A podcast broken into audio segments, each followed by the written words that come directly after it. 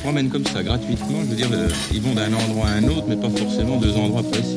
Ils Bien entendu, des- ils n'ont rien, d'autre à faire. Je bois du jus de raisin, je bois du jus de pomme, je fais la pause café, je mange du fromage en portions.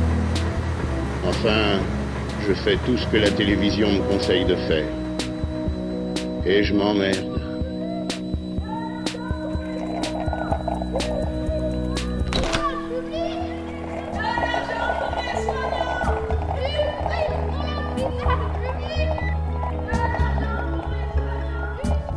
Radio Monobloc. Radio Monobloc. On ne sait jamais ce que l'on voit. Nous avons passé, ces deux dernières semaines, un temps sans fin à faire défiler des milliers d'images, les unes après les autres, sans les regarder. Nous retenons aujourd'hui trois images. Par nos fenêtres, ici à Bagnolet, une image s'est métamorphosée depuis le début du confinement. Le sol de la cour, là où nous vivons, s'est rempli de créatures étranges. Sur le sol, des enfants ont dessiné à la craie de drôles de personnages, des monstres joyeux et colorés. Les couleurs ont un peu passé, mais il ne pleut pas et cela doit faire une dizaine de jours qu'ils sont là. Un oiseau bleu au bec pointu, dressé sur quatre pattes épaisses, une créature jaune allongée, avec des dents de baleine, une crête et des yeux globuleux. D'autres formes arrondies, reliées par des fils, des lettres confuses. Elles sont devenues pour nous, par nos fenêtres, une image quotidienne. L'enfant, a écrit Henri Michaud, l'enfant à qui on fait tenir dans sa main un morceau de craie va sur la feuille de papier tracer désordonnément des lignes encerclantes, les unes presque sur les autres. Plein d'allant, il en fait, en refait, ne s'arrête plus. En tournante, tournante ligne de larges cercles maladroits, emmêlés, incessamment repris, encore, encore, comme on joue à la toupie. Place au tournoiement, au commencement et la répétition. Ailleurs, d'autres craies, d'autres lignes. La scène se passe dans un pays voisin. Dans le théâtre à la craie du quotidien des sans-abri aux États-Unis, c'est une image prise à Las Vegas sur un parking transformé, dit-on, en dortoir à ciel ouvert après l'évacuation d'un centre d'hébergement. Mais le parking n'a rien d'un dortoir, bien sûr. Il n'a pas les lits d'un dortoir, il n'a pas le toit d'un dortoir, il n'a pas les murs d'un dortoir. On a simplement dessiné à la craie sur le sol, comme dans une mauvaise parodie de Dogville ou d'une marelle géante pour la nuit d'un homme, des grandes cases à la craie, des rectangles qui empruntent aux places de voitures, où ceux qui n'ont pas d'abri doivent venir pouvoir se garer à bonne distance d'un autre homme-car. Sur l'image, prise de haut, on dirait la photo d'un tournage hollywoodien. Il y a les voitures de police et le camion de pompiers sur la gauche, les tentes techniques au fond de l'image, et les comédiens peuvent venir s'allonger sur le béton, dans leur case. Les adultes tracent en carré, les enfants dessinent. Une autre image pour finir, la scène se passe sur le toit d'une prison en Italie, à Milan. L'image rappelle une célèbre photographie de la mutinerie de la prison de Nancy à l'hiver 1972. Seulement, les 50 années qui séparent la première de la seconde marquent les corps. En 72, les prisonniers étaient montés sur le toit de la prison Charles III parce qu'on venait de les priver du droit de recevoir des colis pour Noël. Faute de peinture, ils avaient utilisé du chocolat pour écrire sur une banderole On a faim. Les corps que l'on voit maintenant sur la photographie sont les corps de l'hiver 2020, 19 mars 2020. Deux d'entre eux sont torse nus, ils ont les mains, le bras ou les poings levés. Tous, à l'exception d'un seul, isolé sur la droite de l'image, portent un morceau de tissu noué autour de la bouche ou le bas du visage, car ils n'ont pas reçu de masque et vivent dans des espaces saturés de misère. On les a privés de visite, on les a privés de parloir, on ne fuit pas par les toits, le ciel, ils sont montés pour se faire voir et pour se faire entendre. Est-ce, comme on le dit beaucoup, que vous pensez trop à vous? Ou n'est-ce pas plutôt qu'à votre insu vous pensez trop aux autres?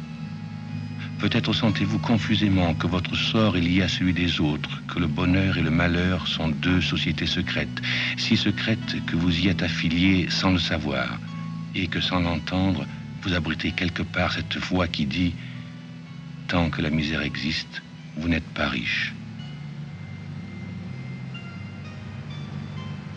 Tant que la détresse existe, vous n'êtes pas heureux. Tant que les prisons existent, vous n'êtes pas libre. Je tiens également en principe que tout État est répressif, et de là je conclus que tout État est mauvais.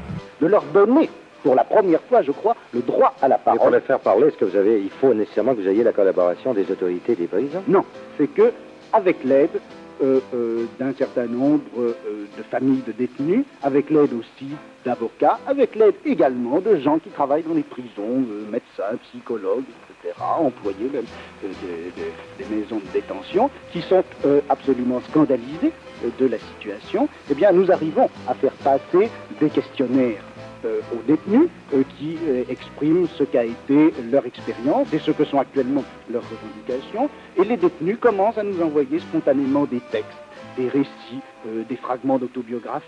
On peut pas survivre comme ça, tu vois ce que je veux dire? C'est impossible. On est laissé à... comme des chiens, tu vois. Voilà, on a peur. Hein. On est les derniers sur la liste. Mais, mais là, la, la situation, elle fait que c'est du jamais vu. Donc, ils sont obligés de faire quelque chose pour nous. Ceux qui sont aménageables, qui sont conditionnables, les moins dangereux, on va dire. Il y a des mecs, ils ont pris six mois, ils ont volé un sandwich, une canette de Fanta parce qu'ils étaient en galère. Je te jure. Il y a des cas vraiment qu'on peut libérer. On t'a pas dit de libérer des pédophiles ou des meurtriers. Mais faites la paire des choses. Faut pas penser à nous quand c'est la fin. Tu vois ce que je veux dire? Faut penser à nous quand, quand ça va être euh, que toutes les prisons seront contaminées et que là ils se diront ouais bah euh, non faut anticiper. Il faut pas fermer les yeux parce que ils en parlent pas. Ils en parlent pas. Ils peuvent me faire sortir. En fait, ils étaient en train d'étudier mon dossier là parce que ça prend trois quatre mois. J'ai fait la demande il y a deux mois et du coup avec ça là on sait on sait pas. Tous les trucs sont bloqués, les tribunaux ils sont fermés. Pour en revenir au Covid 19 là et à toutes les prisons de France, faut pas attendre que il y ait le point de non-retour, que ça y est toutes les prisons soient contaminées pour qu'ils sortent les gens, les trucs. Faut qu'ils fassent les choses aux infos tellement dehors ils sont débordés. voilà, dehors c'est grave ce qui se passe. Ils n'ont pas le temps de parler de nous. Ils parlent de nous, mais quand ils parlent de nous, 30 secondes, ils changent de sujet. Parce que c'est le dernier de leurs soucis, la prison. Mais quand, ici, là, ils vont annoncer qu'il y a le Covid-19 parce que les surveillants, ils n'ont pas eu de masque, ils n'ont pas de truc, il n'y a pas eu de précaution comme vous dehors. c'est là que ça va péter. Allô, ouais, bonjour. Bonjour on est co-détenus. D'accord. On est ensemble dans la même cellule en fait. Moi j'ai 25 ans. Euh, je suis là pour ma deuxième fois en prison.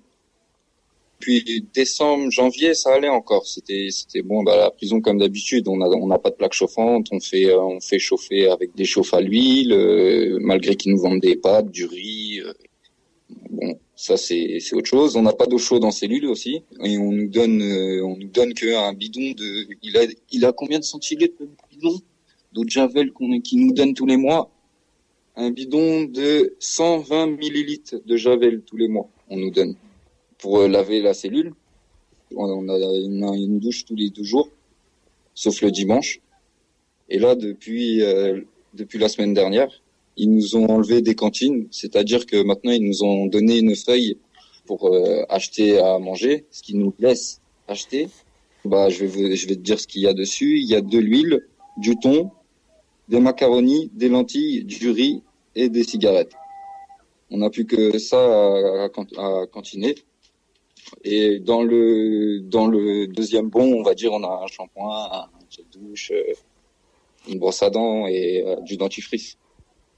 C'est-à-dire qu'en gros, on peut plus cuisiner. Ceux qui n'ont pas fait de stock, euh, bah, ils ont plus rien à manger. Et ils doivent manger la gamelle qu'on touche pas parce que on a peur que les, détenus, tout le monde touche euh, le chariot, tout ça. Donc, euh. en danger, nous. On est chaque jour en danger parce que on a des intervenants, le personnel pénitentiaire qui régulièrement, chaque jour, travaille ici au sein de ces établissements font des va-et-vient entre le dehors et l'intérieur. Et ces personnes sont pour nous des personnes très dangereuses parce qu'ils pourraient nous contaminer. Chaque jour ici, les prisonniers vivent avec la peur au ventre, la peur d'être contaminés et voire même la peur de mourir derrière les barreaux. On nous informe que le confinement doit être individuel. Il y a certaines cellules où les détenus sont à 4, 5, 6, voire 9, sans oublier les chiffres qui sont cachés. À aucun moment on a eu le souhait de mourir, voire même crever derrière les barreaux. Et on vous demande tout simplement de pouvoir relayer cette information afin, qu'on soit sauvé. Parce que là, c'est un appel à l'aide. Là. En tant que prisonnier, nous pensons que nous, avons encore une dignité et notre dignité ne doit pas être foulée au sol.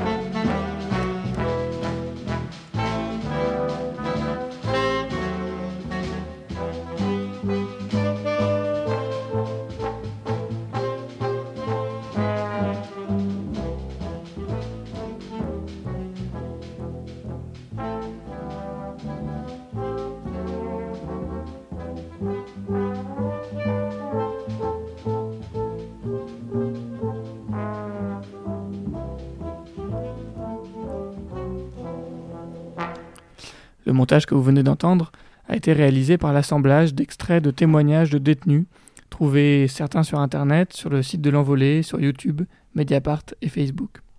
Dans la suite de cette nouvelle émission diffusée depuis Bagnolet, vous entendrez un nouveau livre trouvé et un nouveau faux voisin. Peut-être entendrez-vous par moments à travers les murs et derrière nos voix notre vrai voisin qui s'exerce au saxophone. Vous entendrez aussi l'histoire d'un flûtiste et des histoires près de la mer. Et tout de suite, le mal du pays. Quand les princes du port gardent en main le sort ami de milliers d'exilés mal du mal du pays. Quand tu rêves la nuit exilé de ton île, entends-tu tous ces cris, ces rumeurs de ta ville? Les musiques dans les coups, les jaseries des commères, les enfants de Carrefour et les vagues de la mer. Toi tu traînes ta vie et ton mal du pays ami? Le long de ces hivers tellement loin de la mer. Reviendras-tu là-bas chanter la liberté? Pour que meurent les rois qui l'avaient trafiqué Pour que chantent à nouveau les espoirs de ton île Quand tu rêves chez toi, n'entends-tu que ces voix amies qui criaient dans la nuit en fuyant les soldats? Les rumeurs de bataille, les accords de mitrailleux, les violons de la peur qui font grincer le cœur. Les cagoules dans la nuit accompagnés de cris de familles séparées de leurs fils bien-aimés.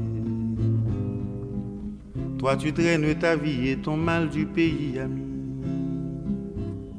Le long de ces hivers tellement loin de la mer.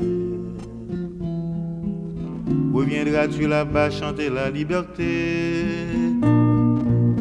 Pour que meurent les rois qui l'avaient trafiqué Pour que chantent à nouveau les espoirs de ton île Pour que chantent à nouveau les espoirs de ton île que chante à nouveau les espoirs de ton île. 19h14 à Bagnolet, c'est l'heure d'appeler Antoine Beauchamp. Dans un blocos en Bretagne, un homme, confiné, parcourt les rayons d'une bibliothèque qu'il n'a pas choisie.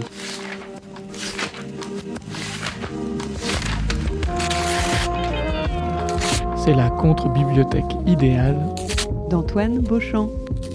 Euh, J'ai décidé d'écrire euh, pour m'acheter un appartement. Sur ce jingle aux voix des années 70 qui s'améliore de jour en jour, euh, et ben on, va, on va appeler Antoine et savoir ce qu'il a dégoté dans sa bibliothèque pour nous aujourd'hui. Alors on l'appelle, ça va sonner bientôt. Allô. Bonsoir Antoine. Bonsoir Antoine. Bonsoir à vous. Comment vas-tu? Comment ça va? Bah, Écoutez, la pêche a été pas trop mauvaise. Ah, c'est vrai Un beau saut de bulot. Ouais. Ah, ça ouais, fait plaisir. C'est cool. Ouais, ouais. Est-ce qu'on entend derrière nous le, le, bruit du saxophone? Le... Ah non, pas du tout. Je n'entends pas. Non, parce qu'en fait, Amélie a, a, dit dans son introduction que le... c'était le voisin qui s'entraînait, mais malheureusement, c'est le fils du voisin qui s'entraîne. Or, le fils du voisin ouais. n'est pas saxophoniste, ouais, contrairement au voisin. On a un voisin qui est un très bon saxophoniste, mais, mais son fils pas encore. Mais, mais c'est un futur grand. non, par, jeune, parti comme ça, c'est mal parti. enfin, il faut pas juger les enfants. Mais je crois qu'il a 16 ans. Bon, n'en parlons plus. Ah, mais c'est encore un enfant, techniquement. Alors, t'es allé te promener près de la mer aujourd'hui? Ah oui, oui, bah là, oui, je suis revenu euh, du sable plein les, les cheveux et les orteils. Euh, parce que j'aime beaucoup me rouler dans le sable humide. Voilà, c'est très bon pour le derme et pour euh, pour tout, hein, pour le voilà, pour la santé mentale et physique. Est-ce que tu as Voilà. quand même eu le temps de fouiller un peu dans ta bibliothèque? Oui, bien sûr, bien sûr. Bah, écoutez, je vous oublie pas. Donc, euh, je suis tombé sur un ouvrage. Alors, vraiment complètement par hasard. hein. Là, c'est encore une fois euh, les merveilles de cette bibliothèque. Un roman bourguignon. Et quand tu dis par hasard, attends, parce que c'est vrai que beaucoup, si tu veux, beaucoup d'auditeurs nous demandent mais qu'est-ce que c'est que ce hasard qui évoque tous, les, tous les soirs? Ah oui, non, mais c'est vraiment tu, que. tu fermes bah, les yeux, tu tends le bras, qu'est-ce que tu fais? Non, non, non, je, je parcours vraiment euh, les livres et puis quand un titre m'intrigue et que je ne connais pas l'auteur, ben, je, le, je le prends. Et voilà. Alors parfois, voilà, il s'avère que la pioche est bonne, la pêche est bonne, comme pour les bulots. Donc euh, ce soir, je vous propose euh, une lecture d'un roman bourguignon d'un certain Henri Vincenot, qui est quand même publié chez De Noël, donc je me dis que ça devait être quand même quelqu'un, mais je ne connaissais pas du tout. Apparemment, c'est un auteur donc purement bourguignon qui est né et mort à Dijon. Euh, voilà, il avait une belle moustache et les cheveux très courts. Euh, donc un vrai bourguignon. Tu, tu vois sa photo à l'heure où tu nous parles? Oui, oui, je- à l'heure où je parle, c'est un mélange entre Mauriac et Clémenceau, en gros, en très très gros. Et, Non, Très très euh, gros, tu veux dire euh, très épais? Non, non, non, non, au contraire, un homme plutôt sec, euh, voilà, qui avait l'air, somme toute, assez bon, si j'en crois les ridules qu'il a au coin des yeux. Certes, euh, c'est- pas de doigts qui, qui témoignent d'un- d'une joie de vivre euh, chez les rieurs. Voilà. Et, Mais de quoi ça parle son livre alors? Ben, j'ai pas très bien compris, à Ah. dire vrai. Euh, Il y a un personnage qui s'appelle Gilbert, un autre qui s'appelle La Gazette. Gilbert est un homme visiblement un peu bourru, très rural, qui monte plus ou moins à Paris et qui quitte son Morvan natal, le Morvan étant cette, euh, cette espèce de, de zone très très sauvage du nord de la Bourgogne, euh, assez austère. Je vous conseille plutôt d'aller dans le Morvan en été qu'en hiver, parce qu'en hiver vous aurez vraiment pas du tout, du tout, du tout envie de croire en l'espérance. Euh, le, le ciel il est très très bas et les arbres sont faits de brume et de granit. Voilà, donc euh, c'est très compliqué de survivre dans le Morvan en hiver, je vous le déconseille. Euh, et voilà, et donc j'ai pris un. Alors là, à nouveau, au hasard, euh, donc je- vraiment, je, je tiens à préciser que là-dessus, je ne transige pas. Je, la page qui s'ouvre est la page que je lis. Voilà, donc je, je ne transige pas. Et donc je suis tombé sur cette.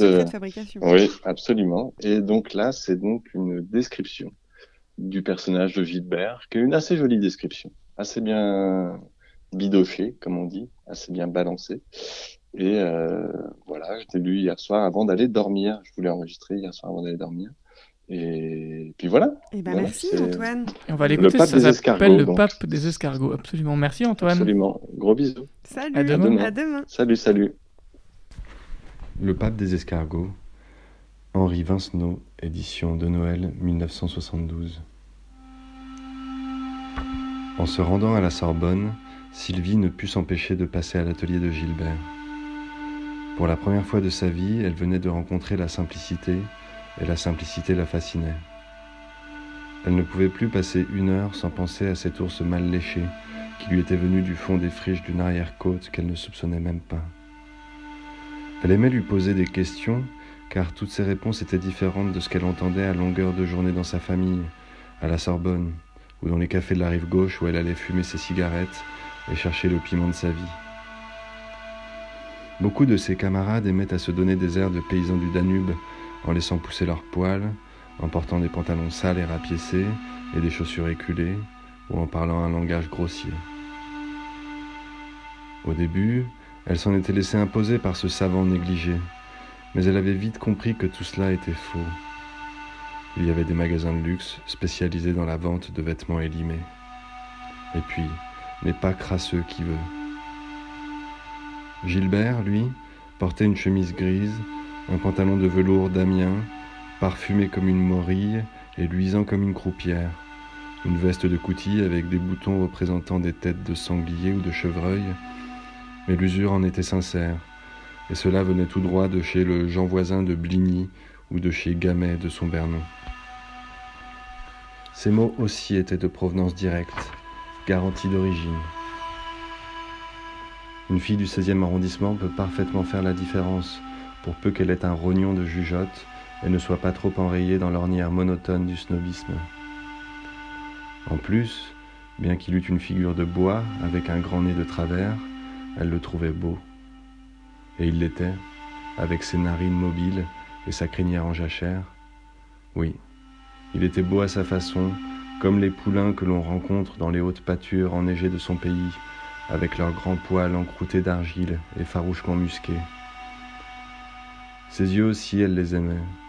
Pourtant, il n'était ni beau ni grand, trop remonté par les pommettes dures, mais il y avait, tout au mi-temps, une paillette de malicieuse vigueur. Elle aimait surtout ses os. Oui, c'est ainsi. Ses os raides comme cornouillés qui saillaient ici ou là, aux épaules, aux poignets. Elle aimait aussi ses mains, avec ce pouce écarté, courbé en dehors comme spatule, et presque aussi long que l'index. Des mains de sculpteur. Des mains qui doivent, d'un seul toucher, prendre votre mesure et s'en souvenir à jamais, pour les siècles des siècles. Et merci à Antoine Beauchamp qui nous écrit donc depuis sa Bretagne natale. Il est 19h22 et 22 secondes, on est très en retard. Qu'est-ce qu'on écoute maintenant, Grégoire? Eh ben, j'ai eu un peu de temps euh, aujourd'hui euh, et j'ai regardé par la fenêtre et euh, j'ai vu quelque chose. j'ai vu encore une personne célèbre dans la cour. Voilà. Et donc, c'est de ça que je vais vous parler maintenant. C'est donc un nouvel épisode de Fenêtre sur cour. Exactement. 100, 101, 102, 103, 104, 105, 106, 107, 108, 109, 110, 111, 112. Fenêtre. 112 fenêtres. En tout. Mais je vais peut-être pas bien compter. M'ennuie.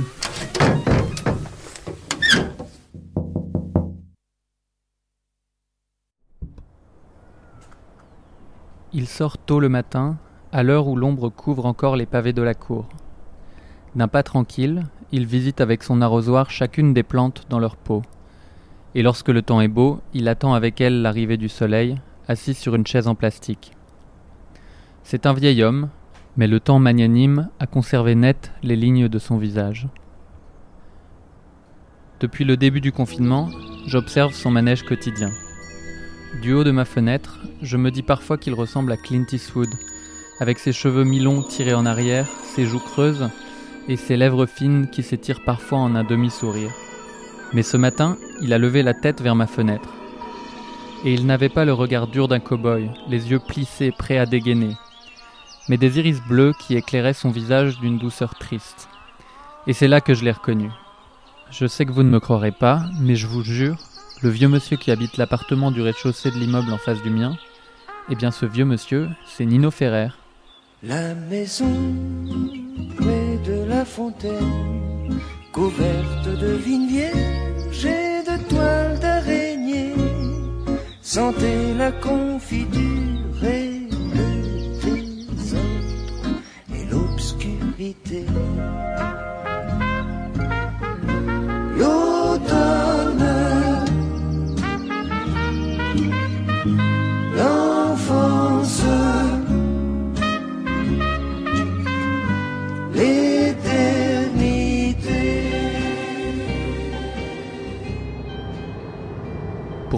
Dans mes premiers souvenirs de lui, je lui imaginais un visage bien différent. Avec mes frères, serrés à l'arrière du break Nevada, nous scandions ses chansons comme des comptines, pendant que la voiture traversait les paysages monotones de la route des Pyrénées. Oui, c'est ça, des comptines vraiment. Des énumérations de noms, d'objets et de lieux qui s'allongent jusqu'à l'absurde. Des mots qui semblent s'enchaîner au hasard des calembours et des allitérations, mais qui, disposés bout à bout, nous emmenaient dans des voyages oniriques, loin des rues grises de Niort et des longues forêts des Landes qui défilaient par la fenêtre. On laissait la voiture et on partait avec Nino suivre Mamadou Mémé en Antarctique, ou alors on allait jusqu'à Zanzibar, où il avait entendu que peut-être s'y trouverait son copain Bismarck. Mais en fait non d'ailleurs. Il y a longtemps déjà que j'ai pas vu mon copain Bismarck. Faisait cornac dans un cirque et traduisait Pétrarque en turc.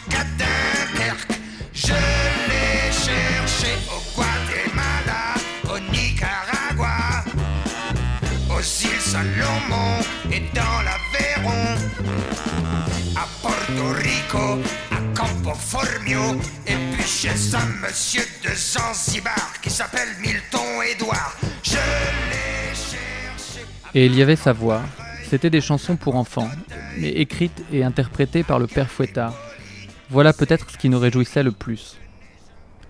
Je regarde à présent mon voisin se lever doucement, rentrer dans son appartement, puis refermer la baie vitrée. Et je me demande ce qu'il reste en lui de ce personnage qui prenait le micro pour invectiver des chiens imaginaires, de ce colérique maudit aux éruptions trop truculentes pour que quiconque ne le prenne au sérieux. Peut-être qu'il n'a jamais existé d'ailleurs. À l'été 1965, Nino Ferrer a 30 ans. Il a enchaîné les petits succès rive gauche, à la contrebasse, à la guitare, au chant, passant du jazz au rhythm and blues. Il est repéré, oui, mais on ne dirait pas qu'il a percé. La reconnaissance du grand public lui manque. Sa vingtaine est derrière lui, et devant, la route est vide. Au bout de mes vingt ans, la route est vide. Je m'ennuie. J'ai perdu mes amours et ma jeunesse. Et mes amis.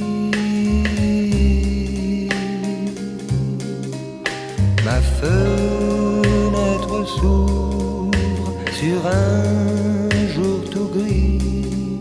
Je n'ai rien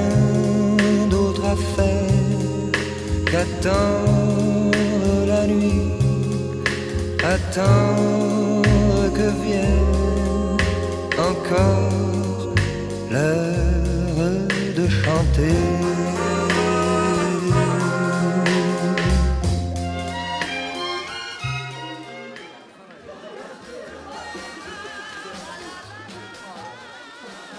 On est en 65 donc, et Nino a 30 ans. Il passe son été à tourner dans les clubs du sud de la France. Et c'est là que va se retourner la fortune. Ça se passe dans un restaurant-club de Saint-Raphaël. C'est l'entracte, Nino est descendu de scène. Il se délasse pendant que le DJ passe un disque du jeune Stevie Wonder. C'est à ce moment qu'une femme paniquée vient lui demander s'il pourrait passer une annonce. Elle a perdu son chien. Nino comprend, il a toujours aimé les animaux. Il remonte donc sur scène, s'approche du micro et s'adresse à l'auditoire. Vous avez pas vu Mirza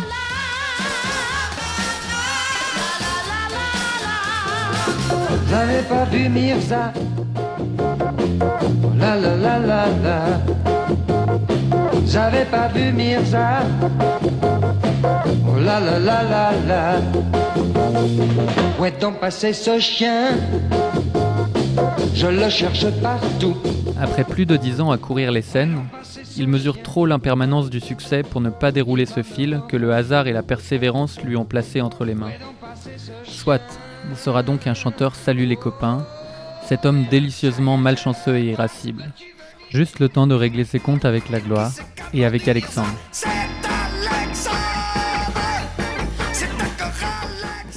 Et toujours derrière lui, cet orgue moqueur, animé entre autres par Manu Dibango. Où que ce soit.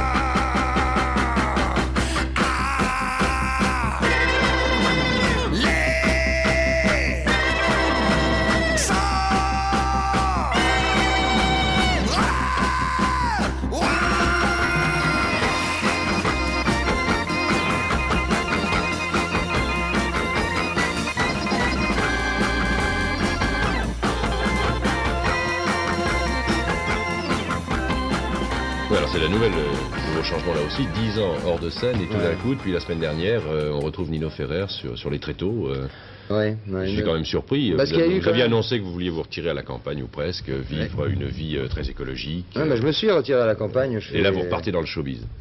Ouais, mais il paraît que depuis quelques années, il y a eu une évolution en France euh, au niveau du public, des jeunes, qu'il y a maintenant des gens jeunes qui aiment euh, le rock and roll et la pop musique. Et, bon, alors je vais, je vais voir. Vous croyez que c'est un public qui va retrouver Nino Ferrer avec plaisir? Ah ça, j'en sais rien, je sais pas très bien lequel Nino Ferrer, vous savez, parce que comme euh, comme je fais des chansons différentes suivant les humeurs du jour, euh, enfin comme vous pouvez avoir envie de manger des spaghettis un jour et de la pizza le lendemain, euh, moi il me vient un jour une chanson d'amour et le lendemain une chanson gaie ou, ou triste ou engagée, suivant ce qui se passe dans le monde et ce que je ressens. Alors après mai 68, il est passé à autre chose, sans trop regarder en arrière. Une partie du public d'avant est restée à quai, tout comme le costume du chanteur Yéyé. C'est comme ça. Mais aujourd'hui, de l'autre côté de la cour, j'ai plaisir à imaginer qu'il s'emporte toujours avec fracas, derrière ses fenêtres closes lorsqu'il ne retrouve plus ses clés. Même s'il le fait surtout pour s'amuser un peu, pour s'amuser avec ce personnage qu'il habita un temps à la fin des années 60. À 60 ans, vous êtes un sage? On l'est forcément plus euh, à 60 ans, oui, parce qu'on a plus d'expérience, parce qu'on a appris quand même à mieux se tenir dans la vie, et parce qu'on a aussi... euh, on a peut-être moins de désir aussi, on n'a pas ce désir forcené qui vous ronge les tripes euh, quand on a 20 ans, quoi. C'est pas exactement pareil. Mais je trouve que c'est un, bel âge. Moi, en fait, euh, j'ai remarqué que plus on avance dans la vie, et plus en fait on est heureux. En tout cas, ça a été, ça a été mon cas. Profondément et je suis allongé près machine à laver la vaisselle travaille dans la cuisine avec un bruit régulier de train, de nuit.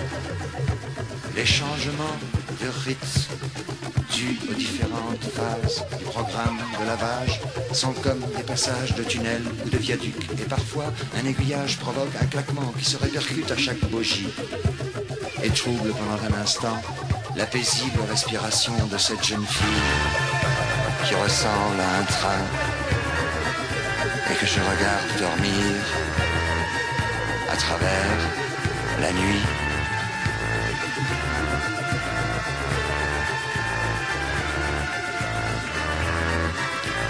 En fait, Barberine est un être tout à fait imaginaire et toute ressemblance avec des personnages existants serait absolument fortuite et miraculeuse. C'est pourquoi je n'ai pas de scrupule à la raconter comme elle est.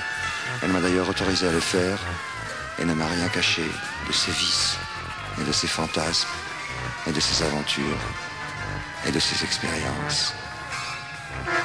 Mais je n'ai jamais pu pénétrer dans son jardin secret et parfumé de tubéreuses.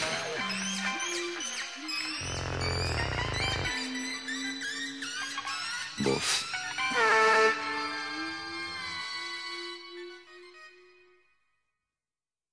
Nino Ferrer, notre nouveau voisin. Il est 19h34 sur Monobloc. Joëlle Mazoyer est en train de nous écouter depuis chez elle, à Orléans. Alors on l'embrasse et on la remercie d'avoir choisi pour nous une nouvelle histoire à raconter. Eh bien, aujourd'hui, j'ai pensé à tous ces gens qui travaillent pour nous, qu'on applaudit le soir à 20 heures, hein.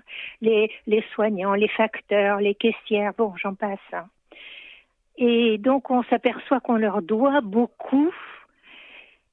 Et je me demande si on va se le rappeler quand tout ira bien. Et donc, euh, ça m'a fait penser à un conte qui est un conte de Grimm. Alors, Grimm, tout le monde connaît, hein. euh, Bon. Et quelquefois, on croit que ce sont des contes pour enfants, mais pas du tout. Ou pas complètement. Mais celui-ci, on pourrait le raconter aux enfants. Donc, je raconte. Avec plaisir. Dans la ville de Hamelin, c'est en Allemagne, tout allait bien. Mais vers l'an 1300, enfin, je ne me rappelle plus la date exacte, vers l'an 1300, un événement arriva. La ville entière fut envahie de rats. Les rats étaient partout, partout. Ils cheminaient en troupes si épaisses que les rues en étaient toutes noires. Et ils dévoraient tout. Et chacun sait que les rats sont dangereux et porteurs de maladies. Épouvantés, les gens se rendent à l'hôtel de ville. Monsieur le maire, il faut que vous fassiez quelque chose. Monsieur le maire dresse un plan de bataille. Il consulte les grands spécialistes en ratologie. Il ordonne des gestes barrières, enfermer la nourriture, et il y a une hygiène parfaite. Et puis, il y a des pièges, il y a des produits empoisonnés pour supprimer cette sale bête. Malheureusement, toutes ces mesures ne suffisent pas. Cette espèce de rat-là, on n'en a jamais vu. On a peur de sortir. Les rats s'attaquent à tout le monde. On ne peut plus travailler. On a peur de manquer de nourriture. Le maire est désespéré. Il offre mille pièces d'or à qui débarrassera la ville de ce fléau. Et un jour, un étranger se présente. Monsieur le maire, on m'appelle le joueur de flûte. Je sais comment vous aider. Ah, si vous réussissez, vous aurez la récompense. Mille pièces d'or pour vous. Le joueur de flûte va sur la place du marché. De son sac, il tire une petite flûte en bois. Il joue une mélodie étrange. Dès les premières notes, les rats s'arrêtent de manger. Puis les voilà qui sortent de partout, des ruelles, des maisons, des boutiques, des milliers, des centaines de milliers de rats. Ils se rassemblent autour du joueur de flûte. Lui, il ne cesse pas de jouer. Il marche à travers la ville. Piaillant, trottinant, galopant, les reins le suivent. Le joueur de flûte sort de la ville. Il arrive à la rivière. Il joue toujours. Il entre dans l'eau et les rats poursuivent leur galop et se précipitent dans la rivière. Le joueur de flûte joue encore jusqu'à ce que tous les rats, sans exception, soient engloutis. Les cloches de la ville carillonnent, les gens chantent de joie, dansent de joie. On fait la fête comme jamais. Tout heureux d'être délivré, les gens ont oublié le joueur de flûte. Il vient trouver le maire. J'ai fait ce que je devais faire, veuillez me donner ma récompense. Ah oui, voici cinquante pièces d'or. Monsieur le maire, nous étions d'accord pour mille pièces d'or. Ne manquez pas votre promesse, vous savez ce que vous me devez. Oh, mille pièces d'or, pour avoir joué un petit air de rien du tout, c'est une blague.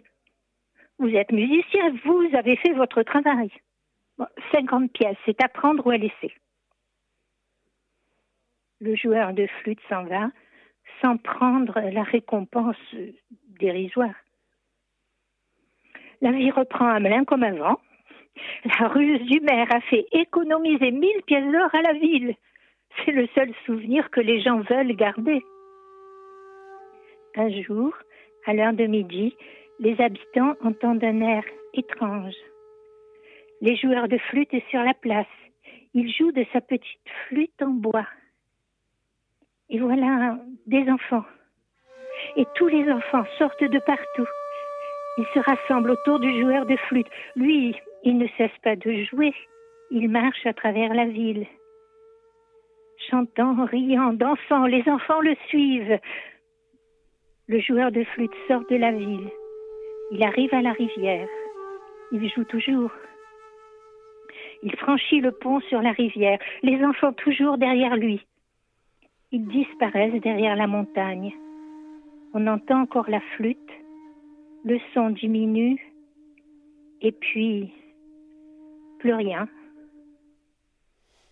On n'a plus jamais revu les enfants. Mais il y a des gens qui disent que lorsque le vent souffle de derrière la montagne, on entend parfois des rires des musiques et des rires d'enfants.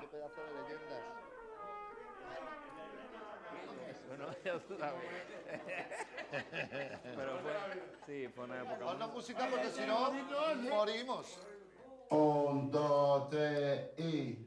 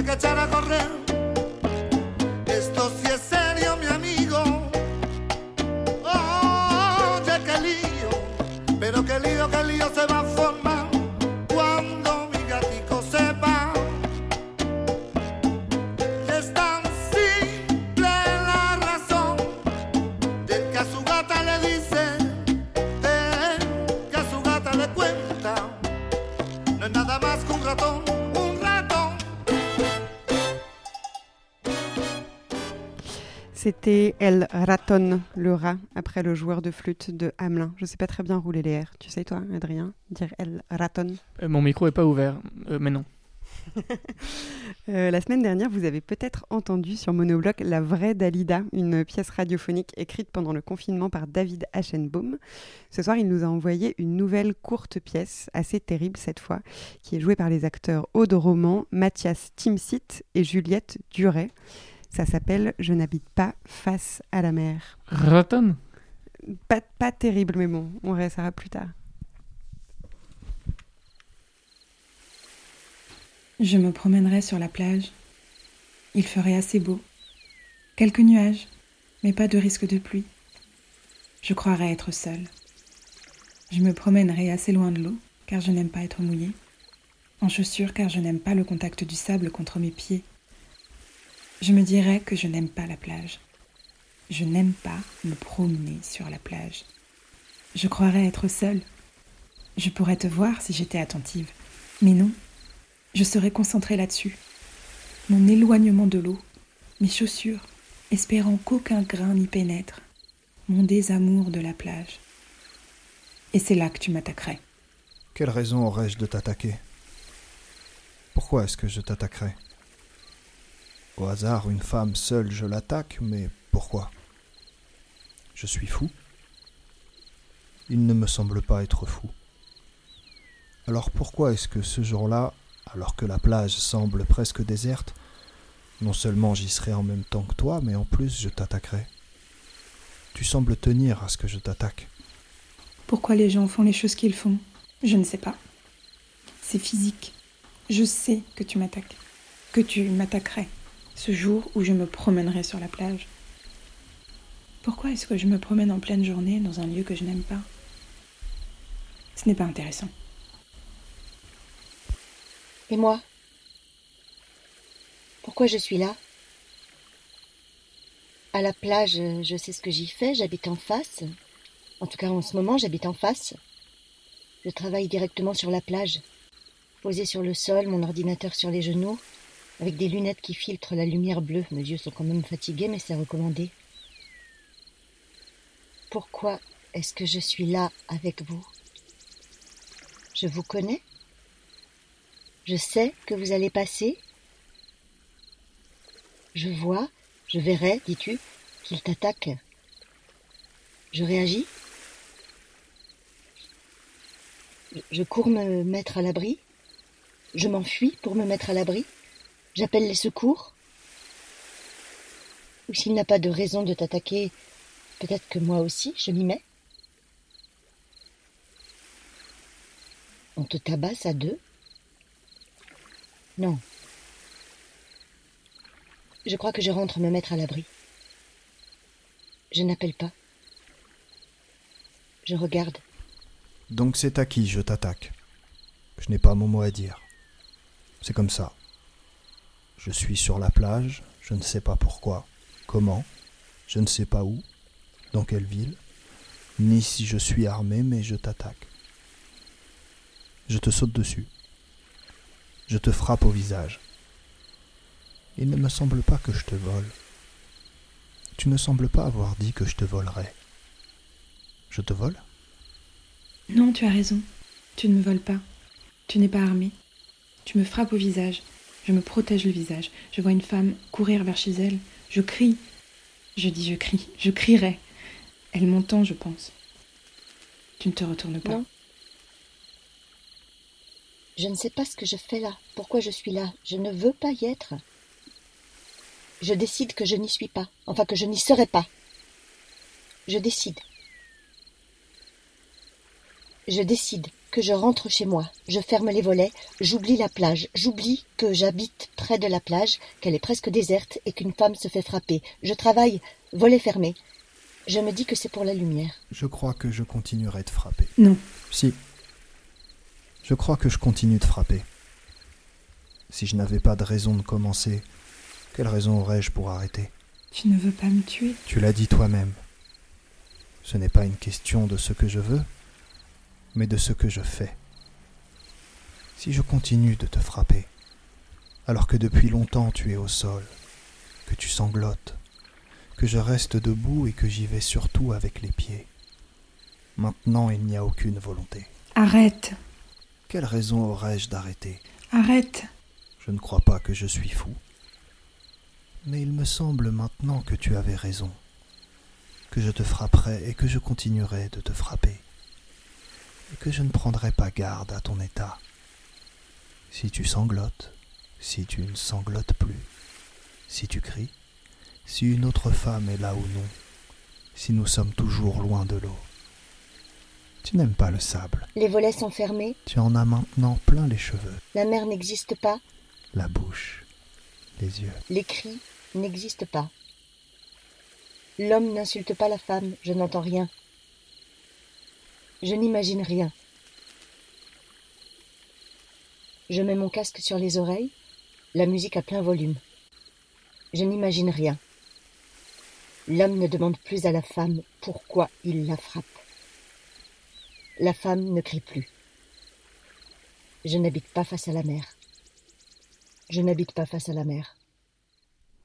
Je n'habite pas face à la mer. Merci à David Aschenbaum d'avoir partagé avec nous Je n'habite pas face à la mer. Un auditeur vigilant nous signale qu'on a fait une erreur. Euh, raton, ça veut pas dire rat, ça veut dire souris. Rat, on dit rata.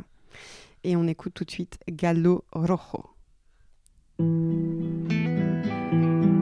Cuando canta el gallo negro, es que ya se acaba el día. Cuando canta el gallo negro, es que ya se acaba el día. Si cantara el gallo rojo, otro gallo cantaría. Si cantara el gallo rojo, otro gallo cantaría. Ay, si es que yo miento, que el cantar que yo canto lo borre el viento. Ay, qué desencanto. Si me borrara el viento lo que yo canto. se encontraron en la arena los dos gallos frente a frente. Se encontraron en la arena los dos gallos frente a frente. El gallo negro era grande, pero el rojo era valiente. El gallo negro era grande, pero el rojo era valiente. Ay, si es que yo miento, que el cantar que yo canto lo borre el viento. Ay, qué desencanto, si me borrara el viento lo que yo canto. Se mira. Et tout de suite, euh, le troisième chapitre euh, de la contribution de Céline et Samuel. Euh, ils habitent à Groix et euh, tous les jours, ils se retrouvent pour une lecture du roman coécrit par Céline, En raison des troubles. En raison des troubles. Un roman, trois auteurs, trois personnages. Une échappée proposée par Samuel et Céline.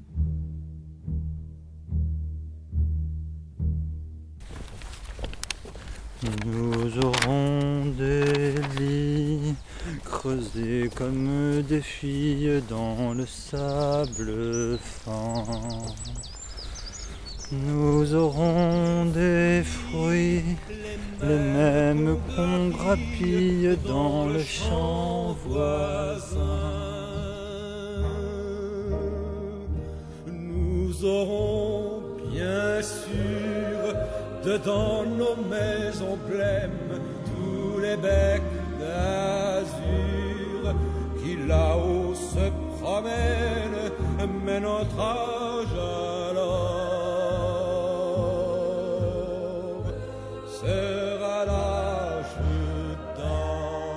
C'est reparti pour ce rendez-vous à présent quotidien. Mon trajet de 800 mètres, enfin en tout cas moins d'un kilomètre jusqu'au jardin de Samuel pour lire euh, un chapitre de mon roman. Il faudrait peut-être que d'ailleurs j'en dise un petit peu plus. euh, ce roman, il a trois personnages, Simon, Mathilde et Fred, par ordre d'apparition. Et comme on est trois à l'avoir écrit, eh bien, en fait, euh, chacun d'entre nous a un personnage. C'est ce qui nous a permis de pouvoir euh, écrire à trois. Euh, c'est comme un atelier d'écriture géant où chacun réagit à ce que l'autre a écrit, à ce qu'il a fait faire à, son personnage, les conséquences que ça peut avoir sur son propre personnage. Donc cette interaction-là est très, très euh, fertile pour, nos, nos imaginaires. Attestation sur l'honneur. Lundi 30 mars. 8h52. Ce matin, pour me rendre au jardin, j'ai emprunté le chemin bordé de cyprès qui passe derrière ma maison et qui descend jusqu'à Locmaria. J'en ai profité pour marcher sur la plage et faire courir un peu mon chien derrière un bout de bois flotté que j'avais ramassé. Le bout de bois flotté volait très haut et mon chien courait très vite. Et ce jeu, je crois, aurait pu durer indéfiniment. Mais j'ai entendu une voix. C'était une voix d'homme, et cette voix d'homme était très catégorique et très sérieuse, et elle semblait s'adresser à moi et me demander si je n'avais pas entendu dire que c'était interdit de marcher sur la plage. Je reconnaissais cette voix. C'était celle d'un voisin avec qui j'échangeais depuis toujours à propos de tout et de rien. J'ai regardé en direction de sa maison. Sa maison est située sur le port et toutes ses fenêtres donnent sur la baie de Locmaria. Et c'est là que je l'ai vu, à sa fenêtre. Je le reconnaissais, mais lui, non, parce que la veille, je m'étais rasé la barbe et que ce matin-là, je portais des lunettes de soleil. Aujourd'hui, encore du vent, du froid. À cette période, euh, donc de tout début du printemps, ben, pas plus tard que l'année dernière, j'étais en train de compter des oiseaux sur la falaise pour la réserve naturelle. Et là, c'est bizarre de se dire que ben, les goélands, les cormorans, les fulmars ne verront pas. Et moi, je les verrai pas non plus. Euh, je les verrai pas en train de choisir leur site de nidification, de se faire des, petits euh, coups de bec, euh, des petites parades amoureuses, de commencer à constituer leur nid.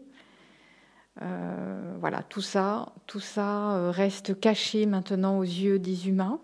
Peut-être tant mieux pour eux, ils vont pas être dérangés dans cette période par le passage de personnes sur la réserve. J'ai retiré mes lunettes et j'ai dit Ça va toi? Mais lui ne voyait toujours pas qui j'étais. Il devait me prendre pour un résident secondaire venu passer le confinement sur l'île. C'est moi, Samuel, j'ai dit. Ah, c'est toi? Qu'il a enfin répondu. Je ne t'avais pas reconnu. Tu sais que tu prends des risques à marcher sur la plage. Il y a eu un silence. Je me sentais pris de court. Je ne trouvais pas la répartie adéquate. J'ai pensé deux choses. J'ai pensé qu'il faisait la police à la place de la police, et puis j'ai pensé que ce qui était en train de se passer avait pour nom une dégradation de relations de bon voisinage. J'ai fini par dire à mon tour catégorique et sérieux. Chacun prend les risques qu'il veut prendre, mon vieux.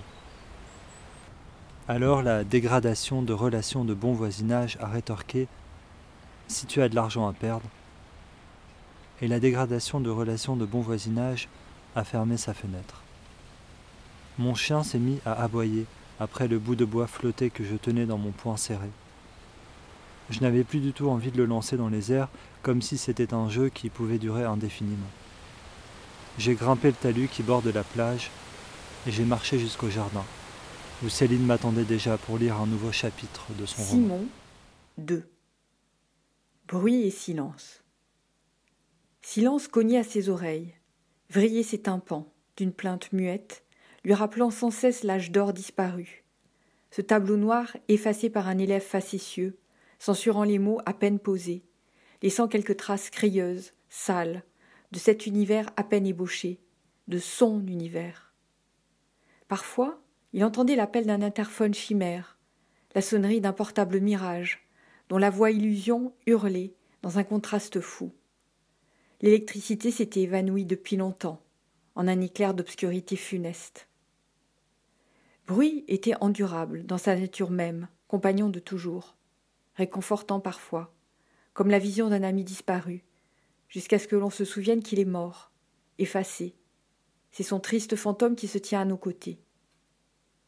Simon avait toujours fui le monde de ses semblables, qui ne lui ressemblaient aucunement. Mais à présent, il aspirait, par-dessus tout, à une rencontre. Il fantasmait ce moment où quelqu'un, autre que silence, frapperait à cette porte à laquelle personne ne frappait jamais. Il se lèverait brusquement, surpris de cette si longue attente, se précipiterait au travers de son appartement, ouvrirait, admirerait, absorberait l'autre, n'écouterait rien, parlerait, se dirait, comme dans un conte. Je m'appelle Simon. Et avant, je disais Simon, parce que ça me plaisait et que ça faisait américain, comme le chanteur de Simon and Garfunkel. Mais un jour, un type m'a dit que Simon était une tante, alors je ne supportais plus mon nom et j'ai changé. J'ai mis un D à la fin pour pas que les gens croient que je suis comme ça. Mais après, les gamins du quartier m'ont appelé Saimonde, l'immonde qui fait peur à tout le monde. Ça avait beau être moins pire que s'ils avaient dit que j'étais comme ça, je ne pouvais plus me dire, plus m'appeler. Mais je pouvais faire peur et attendre, espérer, me préparer pour le moment où je serai quelqu'un, après la fin du monde, quand je serai un survivant. Mais je ne croyais pas que ce serait comme ça que j'aurais peur du bruit et du silence aussi. Seulement, après s'être dit ainsi, il poserait des questions à son visiteur. Et vous, vous faisiez quoi avant la fin du monde? Silence Simon se souvenait d'une nouvelle de science-fiction avec un titre aussi long que le texte. Ça donnait quelque chose d'approchant. Le dernier homme vivant sur Terre était assis, seul, dans une pièce. Soudain, Quelqu'un frappa à la porte. Toc. Cette histoire l'avait effrayé, notamment le dernier point après toc. À présent, il n'aspirait plus qu'à une chose entendre ce toc fatidique et salvateur, comme on attend le retour d'une figure d'attachement, tout en le redoutant, désirant le réconfort et la protection de bras maternels qui le fuyaient. Il s'en foutait maintenant que personne ne l'ait jamais pris dans ses bras. Il avait essayé une fois, juste une fois, de se prendre lui-même dans ses bras, de s'enlacer, comme personne ne l'avait jamais fait, ne le ferait jamais. Honte, il avait eu honte. Oublie ça, oublie-le. Il s'en foutait maintenant. Et en plus, il était fort. Il survivrait à sa blessure au pouce et à l'apocalypse. C'était un chapitre du roman En raison des troubles, coécrit par Philippe Aspord, Séverine Correilleur et Céline Lafont, alias les Trois Cavaliers.